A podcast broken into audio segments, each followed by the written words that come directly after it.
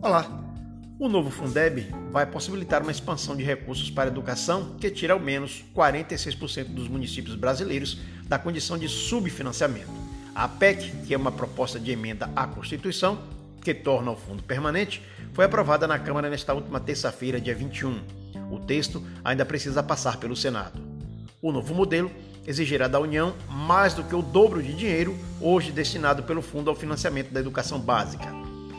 Estima-se que o novo texto deva levar mais dinheiro a 2.750 municípios de 25 estados, atingindo 17 milhões de alunos.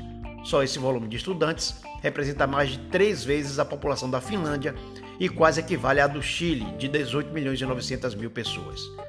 Principal mecanismo de financiamento à educação básica, o Fundeb reúne parcela de impostos de estados e municípios e uma complementação da União para atender os estados e respectivos municípios que não atingem um valor mínimo por aluno a cada ano. As verbas são redistribuídas com base no número de estudantes e modalidade. Matrículas em creche e ensino integral têm valores maiores, por exemplo.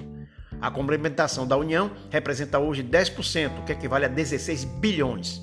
Com o novo texto, subirá a 23% até 2026. Nas condições atuais, o percentual resultaria em 38 bilhões. Parte dos recursos novos será distribuída com base na realidade dos municípios. Isso atinge cidades pobres hoje não contempladas. A gente espera que esse dinheiro seja realmente destinado a quem precisa e melhore, sobretudo, a educação do nosso país.